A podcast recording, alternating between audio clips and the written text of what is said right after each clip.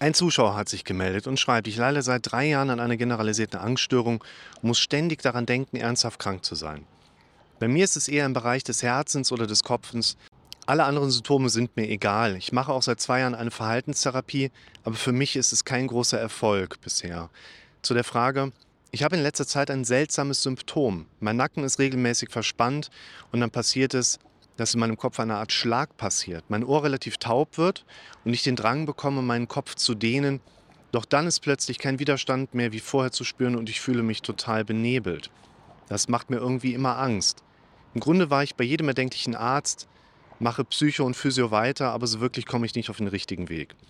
Frage Nummer eins: Kann es eine Erklärung für das Symptom geben? Und Frage Nummer zwei: Gibt es ein Heilmittel, dem man sich wieder gut fokussieren kann. Manchmal habe ich auch das Gefühl, meistens wenn ich lese, aber auch an was anderes denke, ich stecke in einem Gedanken fest, komme aber nicht mehr weg davon und weiß aber nie, was für ein Gedanke das eigentlich ist.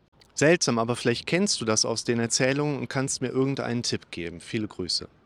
Zunächst einmal finde ich den Text, den der Zuschauer hier geschrieben hat, sehr geordnet, sehr klar, sehr direkt, sehr ehrlich. Das brauchen wir, wenn wir uns positiv weiterentwickeln wollen. Denn ohne dass jemand Außenstehendes klar versteht, warum sind die Dinge so, wie sie bei dir auftreten, können wir auch keine konkreten Tipps geben, wie wir dir helfen können. Und es ist tatsächlich so, dass ich auf deine erste Frage Ideen habe, aus der Erfahrung heraus, was es sein könnte. Wir aber zum Beispiel auch bedenken müssen, dass wenn du mit dieser Problematik zu einem Neurologen gehst, dann wird er auch sagen, okay, ja, wir äh, versuchen mal so ein paar Sachen so zu testen, machen mal ein EKG, EEG. Aber es ist jetzt nicht so, meines Wissens nach, dass man da eine definitive Krankheit hinter vermuten würde, hinter dem, was du beschreibst. Und deshalb sind die Möglichkeiten einer Diagnostik auch eher einfach darin zu sehen, man hält nicht. Dass man einfach schaut, okay, du hast Symptome, du bist gerade da. Wir versuchen mal so die wichtigsten Sachen abzuklären. Das heißt aber nicht, dass wir wirklich diese Krankheit auch vermuten. Wir wollen halt nur auf Nummer sicher gehen. Und ich kann dir auf deine erste Frage nicht so genau sagen, was ist das? Das ist aber ganz oft so, dass wir Menschen auch diffuse Symptome haben. Es ist ganz oft so, dass wir Menschen auch lange Zeit solche Symptome haben können und sich vor allen Dingen unser Kopf immer und weiter und immer weiter darum dreht. Und was ich hier definitiv sagen kann, you're not patient zero. Du bist einer in einer sehr, sehr langen Reihe von Betroffenen, die solche Empfindungen haben. Man spricht in der Medizin gerne auch von Sensation, dass also etwas bei dir einfach als Gefühlsregung da ist, wo man nicht genau weiß, warum hast du das. Und ich sag mal, es soll jetzt nicht zu hart klingen, aber den Ärzten ist eigentlich egal, was die Ursache für dein Symptom ist, weil man eigentlich immer nur erstmal schauen möchte, hast du eine behandelbare Krankheit? Und wenn du keine behandelbare Krankheit hast, dann kann man dich vielleicht an den nächsten Facharzt verweisen. Also wie gesagt, das wird jetzt zu hart an zu sagen, den Ärzten ist das egal, was du hast.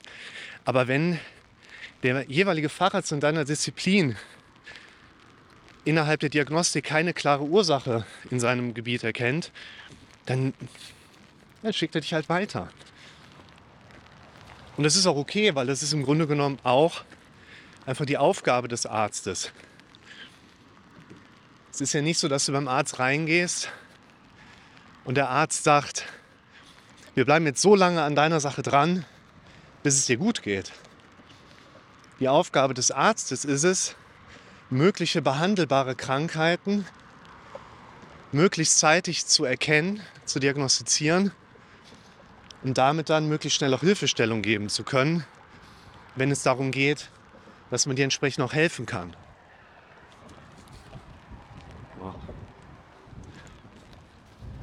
Ein bisschen hier den Regen ab. So. Und deshalb würde ich sagen, auf Punkt Nummer eins, hier ist besser.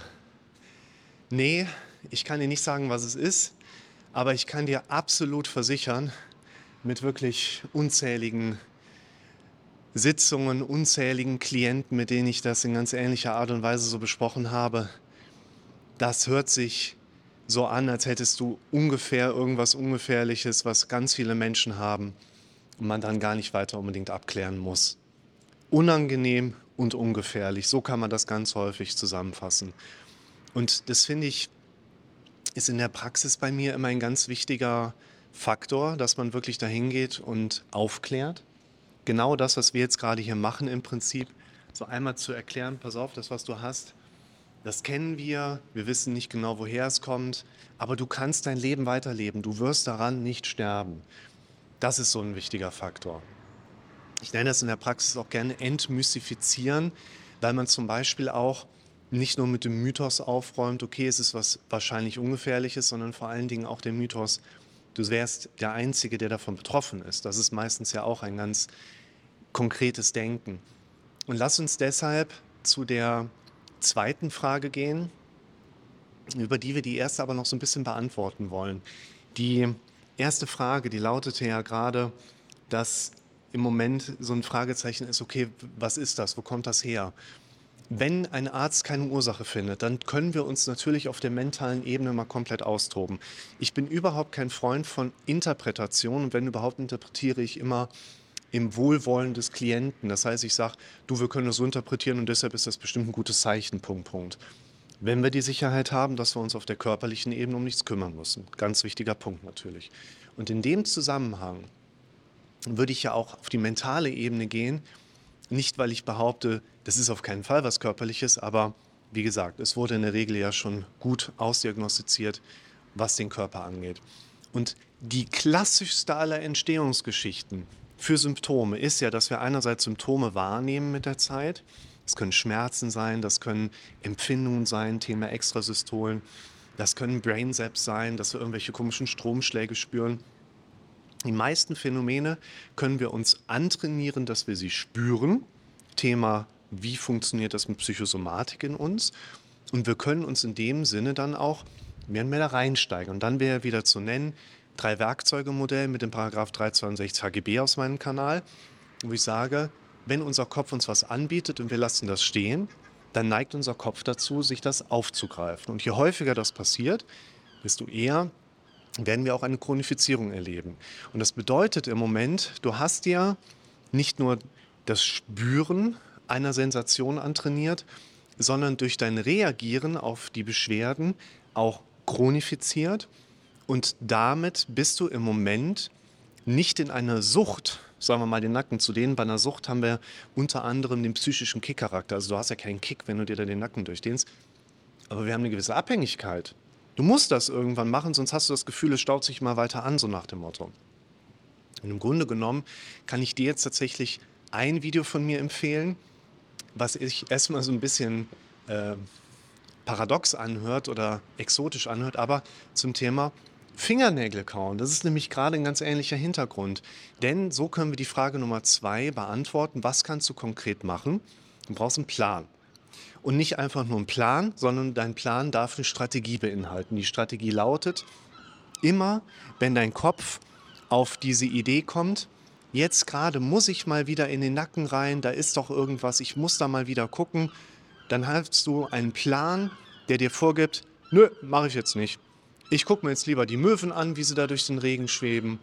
Ich arbeite jetzt lieber wieder an meinem Projekt. Ich baue mir ein Windrad im Garten ich überlege, in die Niederlande und in die Schweiz auszuwandern, was auch immer dein Projekt ist. Nur du brauchst ein Projekt. Das heißt, du darfst dir abgewöhnen, du darfst dich entwöhnen, immer wieder auf den Nacken, auf diese Symptome, auf diese Sensationen zu achten, indem du immer wieder, am besten eben vorgefertigt, wenn du dir ein Ass aus dem Ärmel zaubern möchtest, du reinstecken, immer wieder in den Belastungsmomenten, wo du merkst, dein Geist geht gerade in die Richtung von der Problemstellung, sagst, nee, stopp, gehe ich jetzt nicht weiter hin, um zumindest die Komponente Kopf in deiner Symptomatik mal anzugehen, auszuschließen, dass dort weitere Hintergründe sind, an die man noch weiter rumtrainieren muss. Denn wie in vielen Situationen ist es ja bei dir letztlich gerade auch so zu sehen, körperlich bist du gesund, fühlst dich aber nicht so. Unwohlsein und Gesundheit gehören auch zusammen. Das erleben viele Menschen eher überraschend und negativ empfunden in ihrem Leben. Und du kannst eine ganze Menge gewinnen, wenn du mehr an deiner mentalen Ebene arbeitest, indem du auch die Modelle aufgreifst, die ich dir gerade dargestellt habe. Und bevor wir jetzt zu lange hier verweilen müssen, weiter geht's.